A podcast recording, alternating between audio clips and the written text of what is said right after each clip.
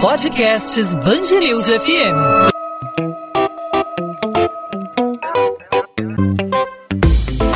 Dois às 20, com Maurício Bastos e Luana Bernardes. Planejar uma vingança com o Conde de Monte Cristo, navegar nas páginas de Moby Dick, duvidar e questionar com Dom Casmurro, investigar com Sherlock Holmes ou, quem sabe, com o detetive belga Hercule Poirot. São tantas possibilidades, né, Maurício? Os livros nos transformam, são capazes de nos dar asas, nos ajudam a viajar, a compreender outras realidades e a ter empatia. A literatura liberta e precisa ser valorizada. Através dos livros, nós podemos aprender e crescer. Seja através de uma obra de poesia, uma biografia, uma ficção, quem sabe, Hoje é um dia muito especial, né, Luana? Celebramos o Dia Nacional do Livro nessa quinta-feira. Ao longo do dia, vários ouvintes da Band News FM se manifestaram aqui nas nossas redes sociais. Nós fizemos o convite, eles compartilharam várias dicas e leituras que ficaram marcadas. Machado de Assis é o verdadeiro brasileiro carioca nato cara que andava pela Cinelândia, pelo centro da cidade, para conhecer a essência do seu povo. O livro que marcou a minha vida foi O Vendedor de Sonhos, de Augusto Cury. Não só marcou, como também mudou a minha vida. É um livro incrível. O livro que eu li e gostei muito foi Diário de um Mago, com Paulo Coelho. A Aventura Lúdica, de Miguel de Cervantes, Dom Quixote. Pô, me marcou muito quando você compreende assim, tudo era um sonho, mas eu era mais feliz quando eu sonhava. Nossa, esse livro é incrível. Afinal de contas, todos nós temos aquele livro preferido, a obra que marcou a infância ou um trabalho que nos impactou de alguma forma. Essa é a magia dos livros. E para falar sobre literatura, sobre os desafios do mercado mercado editorial em meio à pandemia, também sobre os novos hábitos de leitura e sobre o desafio de disseminar a leitura no país. Nós conversamos com a professora, jornalista e diretora da LC Agência de Comunicação, Lilian Cardoso. Lilian, seja bem-vinda aqui ao podcast 2 às 20 da Band News FM. Prazer te receber aqui. Ah, muito obrigado. O prazer é todo meu. É sempre bom falar de literatura, ainda mais no Dia Nacional do Livro, né? Então agradeço demais o, o, convite. Um dia dedicado à leitura, um dia dedicado aos leitores. Queria saber justamente de você, Lilian, qual é o principal desafio nesse momento de pandemia, nesse momento em que o mundo está mudando num ritmo super acelerado, numa velocidade que a gente nunca tinha visto anteriormente, né? Um processo de mudança bem abrupto, mudança de hábitos. Como a leitura nesse momento se encaixa é, nesse momento de modificações é, na sociedade como um todo? É muito, muito boa essa tua pergunta, porque quando iniciou né, essa pandemia, o mercado do livro primeiro se retraiu, né? Então a gente que está do lado de cá, que atende as editoras, os autores, a primeira coisa, a primeira preocupação foi como vai ser, né? As livrarias vão fechar, o que, que vai acontecer? Então, a primeira reação foi tudo paralisar, sabe? Os livros que estavam indo para a gráfica, claro, é, atrasaram. Então, a gente sentiu um congelamento, assim, posso dizer, um primeiro impacto, assim, sabe? E assustou um pouco a gente, mas depois o mercado, acho que como todos os outros, tiveram que aprender a se adaptar, né? E não foi diferente com o mercado do livro. E o mais interessante é que durante a, a pandemia, as pessoas mais, mais em casa, o hábito da leitura se tornou é, uma. A gente pode viajar, né? Viajar sem sair de casa. Então, incrivelmente, as vendas melhoraram. As pessoas foram buscar mais livros, a gente começou a pegar o feedback dos clientes, né? Então, a venda dos livros online, livrarias começaram ter até delivery de entrega de livro. Eu acho que é legal compartilhar isso com vocês, né? Então as livrarias começaram a se adaptar, começou aquele movimento, né, compra do pequeno. Então assim, as livrarias fizeram ações nas redes sociais, os autores fizeram lives. Então começou um movimento forte no digital, o que até fez com que as pessoas falassem mais de livro. Incrível que pareça, tá? Então, de tudo isso teve um lado um lado bacana, assim, de autoconhecimento. É, claro, as pessoas foram buscar também entretenimento. A gente sabe que também aumentou a audiência para assistir filmes e tudo mais, né? Mas com o livro aconteceu esse, esse movimento positivo. Até quero compartilhar com vocês, assim, o último dado, né, da, da ISNEL, do, do Sindicato Nacional dos Editores de, de Livros, na né, ISNEL, que diz que foram vendidos mais de 4 milhões de livros entre 10 de agosto e 6 de setembro de 2020, ou seja, houve um aquecimento no mercado que mais de 27% né, do que o volume do ano passado. Vejam que notícia boa. E Lilian, você falou do livro digital, né? É, o livro digital já estava ganhando força há um tempo aqui no Brasil. Acha que a pandemia serviu para alavancar o e-book aqui no, no Brasil, porque muitas pessoas também procuraram os livros digitais, né? Eu sei, eu vi que no momento inicial da pandemia, lá para março, abril, é, as editoras começaram a oferecer livros gratuitos. Eu comecei a baixar um monte freneticamente. É verdade. Tem um monte. Isso fez com que o e-book ganhasse força, né? Muito legal, muito legal você ter falado isso, porque é, teve esse movimento muito bonito, as editoras começaram a disponibilizar é, conteúdos, e isso é muito bacana porque a gente está formando leitores quando a gente faz isso, quando a gente né, dá, dá essa, disponibiliza esses materiais, as editoras fizeram isso, fizeram essas campanhas, e também, né, Ana, as pessoas tinham essa coisa de não querer, não querer receber nada em casa no começo, né, a gente não queria receber nenhuma encomenda, e o e-book veio com essa força, porque as pessoas no, no Kindle, né, no seu tablet, pode ler muitos livros, então aconteceu sim esse movimento e foi um movimento que veio para ficar, né? Cresceram as vendas do, do mercado digital. E outra coisa para compartilhar com vocês também, que cresceram os números de vendas de audiolivros. Nós temos a, o pessoal da, da Toca Livros, que, que é atendido aqui pela nossa agência, e foi uma loucura, assim, eles têm mais de 3 mil livros no catálogo, as assinaturas, assim, ele falou recentemente que aumentou em 20%, 30% em relação ao ano passado, ou seja, as pessoas também foram ouvir mais livros, então tiveram pontos, pontos positivos, assim, né, para gente a gente poder não, não, não, não ser só coisas ruins dessa pandemia, né? Vamos, vamos levar coisas boas. E o mercado nacional do livro também aqueceu, as editoras também é, buscaram mais autores brasileiros, então eu percebo agora, a gente está, é, voltaram a, a né, em agosto já começou de novo a produção, e mais autores nacionais também começaram a publicar, porque durante a pandemia, Luana, eles escreveram mais. Então teve uma produção de conteúdo, novos autores, autores que já têm a carreira também, né, como escritor, aproveitaram esse, esse período de, de, estar mais em casa, do home office, ou de ficar em casa, para escrever mais. Então vai vir muito, vamos, a gente pode aguardar aí muitos livros, viu? Vai vai aquecer ainda mais porque pessoas, os escritores e escritoras escreveram muito mais esse período também. E o perfil do leitor, você acha que mudou com essa pandemia? Eu, por exemplo, é, evitei alguns livros, tentei procurar umas leituras mais leves, mais divertidas. Você acha que esse perfil, a busca por determinados livros aumentou na sua visão? O que você acha disso? Então, aqui na, na agência a gente divulga tudo que é tipo de livro, né? De espiritualidade, negócios, uh, livros eróticos, então tem todos os gêneros literários. A gente percebeu um movimento forte de infanto-juvenil, infantil. Acho que os pais buscaram mais isso, a gente percebeu esse, esse movimento. Os clientes também passam para a gente os feedbacks de, de venda, né? Volume de vendas. E autoajuda. Então a gente percebeu assim um boom em autoajuda, espiritualidade. Acho que as pessoas procuraram um pouco isso também para se equilibrar e, e, entretenimento, entretenimento, a ficção anda junto, né, com, com a indústria do, do, cinema. Então essas são essas três linhas assim que a gente percebeu que, que tiveram mais movimento.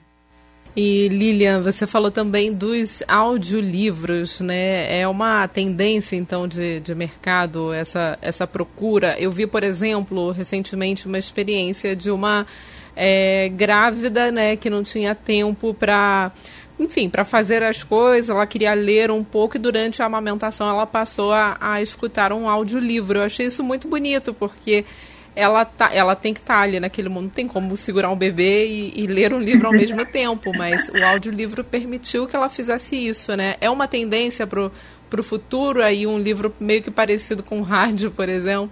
Sim, sim. É, você vê, né? É, às vezes a gente, quando a pessoa conhece o audiolivro, eu estava conversando isso inclusive com, com o Ricardo, que, que dirige lá a Toca Livros e ele contou da própria experiência dele, que ele surgiu a Toca Livros porque ele não tinha tempo de ler, ele vivia no trânsito, trabalhando, correndo em São Paulo, e ele começou a ter o hábito de, de escutar muitos livros, é, e essa disponibilidade de audiolivros tinha mais em traduções, livros né, de, de fora do Brasil, e aí ele falou, caramba, e ele começou o hábito da leitura dele, né, de gostar de livros por conta de ouvir livros. Então, o audiolivro é muito potente, porque às vezes a pessoa, né, porque lê essa coisa de hábito.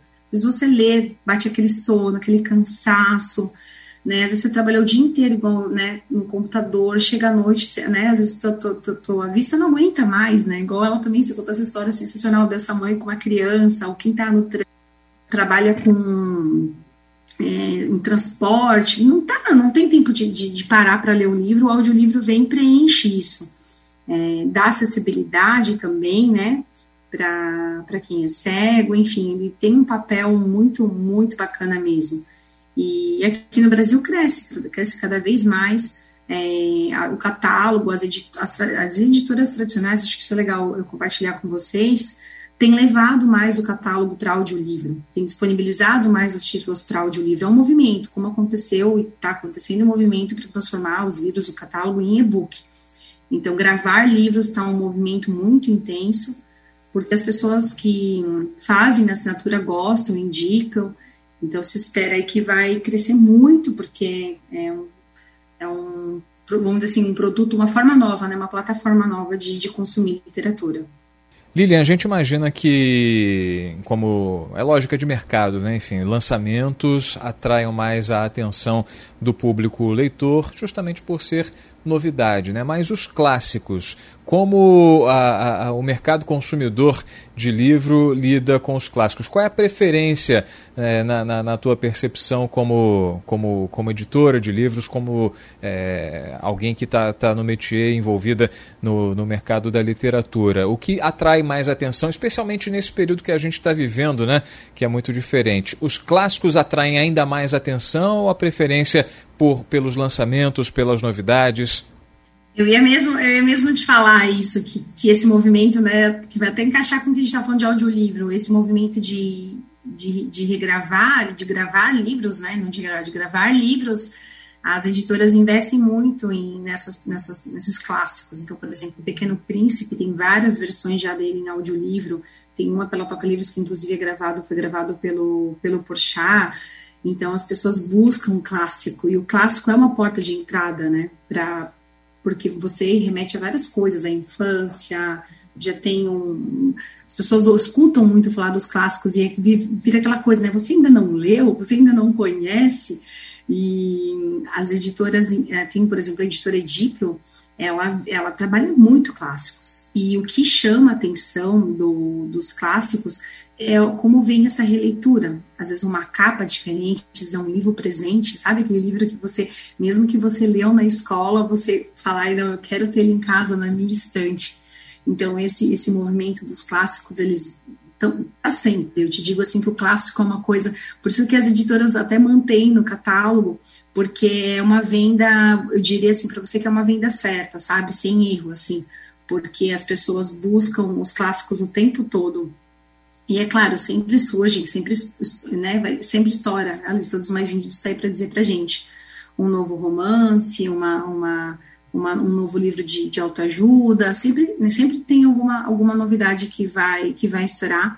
E eu te digo que a, que a rede social tem feito muito isso, né? Surgem novos autores a todo tempo por conta do movimento da rede social, mas os clássicos, é, eu acho que como na música, sempre fica, né? As pessoas sempre buscam, nunca, nunca sai de moda, vamos dizer assim.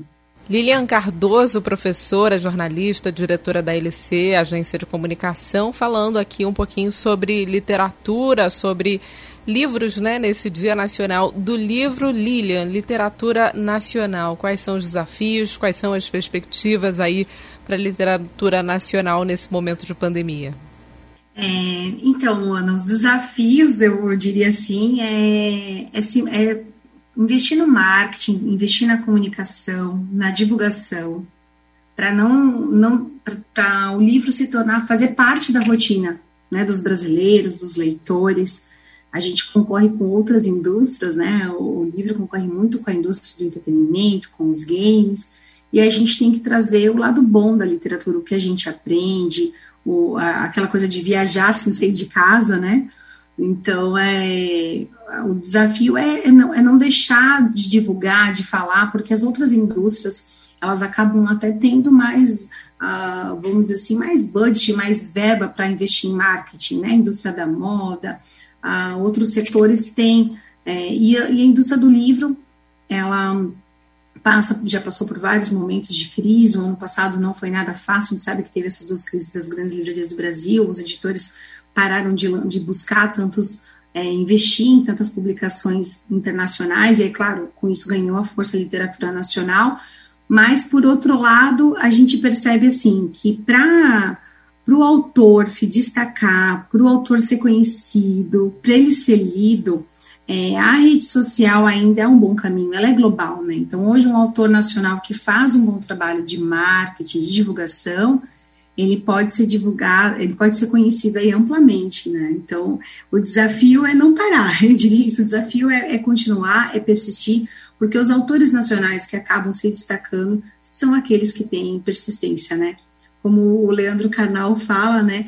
A gente tem que, aquela, aquela até aquela frase que o Leandro Canal fala, né, que esforço é como tomar banho, né, que tem que ser todo dia, todo dia, tem que acontecer todo dia. Então, o escritor nacional ele tem que tem que persistir para poder levar a literatura dele para todos. Muito bom, Lilian. Lilian Cardoso, professora, jornalista, diretora da LC Agência de Comunicação, falando com a gente aqui no podcast 2 às 20 na Band News FM sobre os desafios do mercado editorial nesse dia tão especial, Dia Nacional do Livro. Lilian, obrigado mais uma vez pela tua participação aqui com a gente. Feliz Dia Nacional do Livro para você e até uma próxima oportunidade.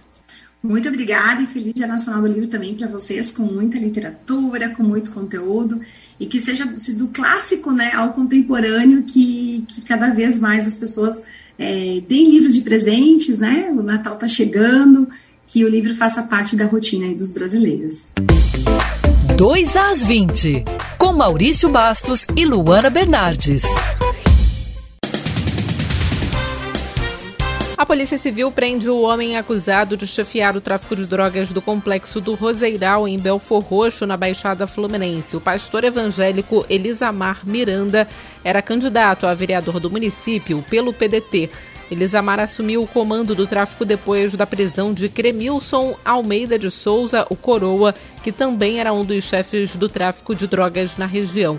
Além do candidato a vereador, os agentes prenderam três pessoas. Duas são apontadas como braços da organização criminosa e ainda uma outra pessoa foi presa em flagrante. O complexo do Roseiral é dominado por traficantes de uma das maiores facções criminosas do Rio, o Comando Vermelho. Todos os presos e materiais apreendidos foram encaminhados para a Delegacia de Homicídios da capital fluminense, na Barra da Tijuca, na Zona Oeste. Consultas e exames estão suspensos no Hospital Federal de Bom Sucesso depois que um incêndio atingiu o almoxarifado do prédio 1. No entanto, pacientes que tinham atendimento marcado foram até a unidade nesta quinta-feira atrás de informações. De acordo com o Ministério da Saúde, hospitais federais do Rio vão atender a todos, mas quem costuma fazer o agendamento na unidade de Bom Sucesso conta que não foi informado sobre a mudança. A Polícia Civil realiza a reprodução simulada da morte do menino João Pedro, de 14 anos, morto a tiros dentro de casa no complexo do Salgueiro, em São Gonçalo, na região metropolitana do Rio. A família do menino diz que ele estava brincando em casa com os amigos quando foi baleado. O tio dele, Nadailton da Costa, disse que houve um grave erro da polícia. Dezenas de policiais civis, membros do Ministério Público e defensores públicos participaram da reconstituição. A reprodução simulada tem o objetivo de descobrir de onde partiu o disparo que matou o adolescente e também a dinâmica do crime. A polícia disse, num primeiro momento, que houve confronto com criminosos e que traficantes estavam no imóvel onde estava João. A versão foi desmentida por testemunhas. Um exame de confronto balístico atestou que o calibre da bala que acertou João Pedro é o mesmo usado pela polícia, mas não identificou exatamente qual arma foi usada. O governador em exercício exonera o filho do pastor Everaldo do cargo de assessor especial do próprio Cláudio Castro. Pastor Everaldo, que é presidente do PSC, está preso há dois meses depois da Operação Trizenidem. O filho dele, Felipe de Almeida Pereira, chegou a ficar detido de forma temporária após a operação do Ministério Público Federal, mas a exoneração só foi publicada em Diário Oficial dois meses após a prisão. O irmão do ex-assessor, Laércio Pereira, também chegou a ficar preso, mas foi solto cinco dias depois. Felipe Pereira foi nomeado como assessor especial no primeiro ato do governador afastado Wilson Witzel em janeiro de 2019. Procurada, a defesa informou que o filho do pastor Everaldo pediu exoneração para se dedicar a outros trabalhos, mas não informou quais. 2 às 20. Ponto final no 2 às 20. O 2 às 20 é a Band News FM em formato podcast, sempre disponível para você de segunda a sexta-feira, a partir das 8 horas da noite, nas principais plataformas de streaming de áudio, aí no seu tocador favorito de podcast no seu celular ou no nosso site bandnewsfmrio.com.br com os principais destaques da nossa cidade, do nosso estado, Rio de Janeiro, sempre assunto no podcast 2 às 20. Nessa quinta-feira, uma edição especial comemorando um dia mais que especial, o Dia Nacional do Livro. Nessa quinta-feira tivemos na programação da Band News FM a Luana Bernardes, uma entusiasta da literatura, fez uma enquete com os leitores sobre o livro favorito. Queria ir um pouco mais longe, Luana. Hum. Você perguntou do livro favorito. Qual foi o primeiro livro que você leu? O primeiro. Nossa, que pergunta difícil, mas eu vou botar aqui. Acho que foi O Menino do o Dedo Verde, do Maurice Druon, é um escritor francês, né? É um livro que meu pai me deu. Na verdade, verdade, eu não sei se foi esse ou se foi Fernão Capelo Gaivota, um livro bem antigo também.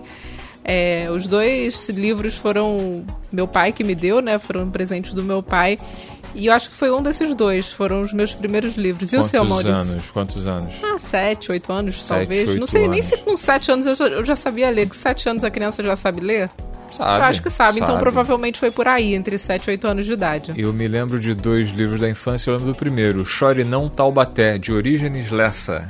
Orígenes Lessa, Chore Não Taubaté. E eu não lembro se foi segundo ou terceiro, mas que me marcou muito porque eu consegui estabelecer um paralelo entre a televisão e o que eu li no, no livro foi Éramos Seis de Maria José Duprá e assim tudo que todos os personagens eu tava com tudo muito fresco na cabeça quando vi na televisão é, a, a segunda versão de Éramos Seis a, virou novela na televisão já tinha sido novela nos anos 60 mas nos anos 90 foi é, é, refeita toda, enfim, toda, toda a novela com toda a história e eu pude sentir o encanto do livro, né? Enfim, tudo que eu tinha lido, né, tava lá na televisão e foi um encantamento assim bem diferente, né? Gostou mais do livro ou da novela? Eu gostei, eu gostei dos dois porque a novela, a, a novela, ela ela meio que materializa tudo que você imaginava, né? Quando, quando, quando você passava nos cenários antigos, a São Paulo na década de 30, né? É uma coisa bem, bem diferente.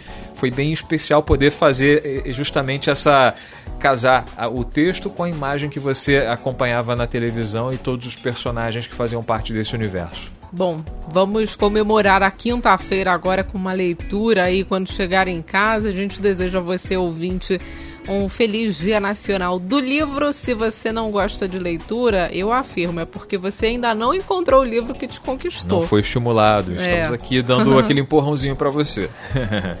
É isso aí, podcast 2 às 20 volta nessa sexta-feira, sempre com assuntos relevantes para o Rio de Janeiro, para o nosso ouvinte da Band News FM. Você pode entrar em contato conosco fazendo sugestão eh, de assuntos para a gente abordar, fazendo a sua pergunta, fazendo a sua crítica, fique à vontade. Comigo você fala no Instagram, arroba Maurício Bastos Rádio. Com você, Luana. Comigo você fala pelo Bernardes Underline Luana, Luana com dois N's. Meu Instagram, onde eu falo sobre literatura, tem várias dicas por lá, inclusive. É isso aí. E também pelos canais da Band News FM você pode se comunicar. É só procurar arroba Band News FM Rio no Instagram, no Facebook, no Twitter e também no YouTube. Podcast 2 às 20, então, sexta-feira tá de volta, o encontro tá marcado. Até lá, Luana. Até lá, Maurício. Tchau, tchau.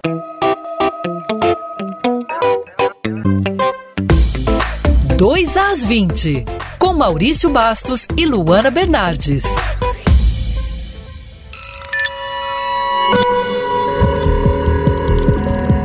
Podcasts News FM.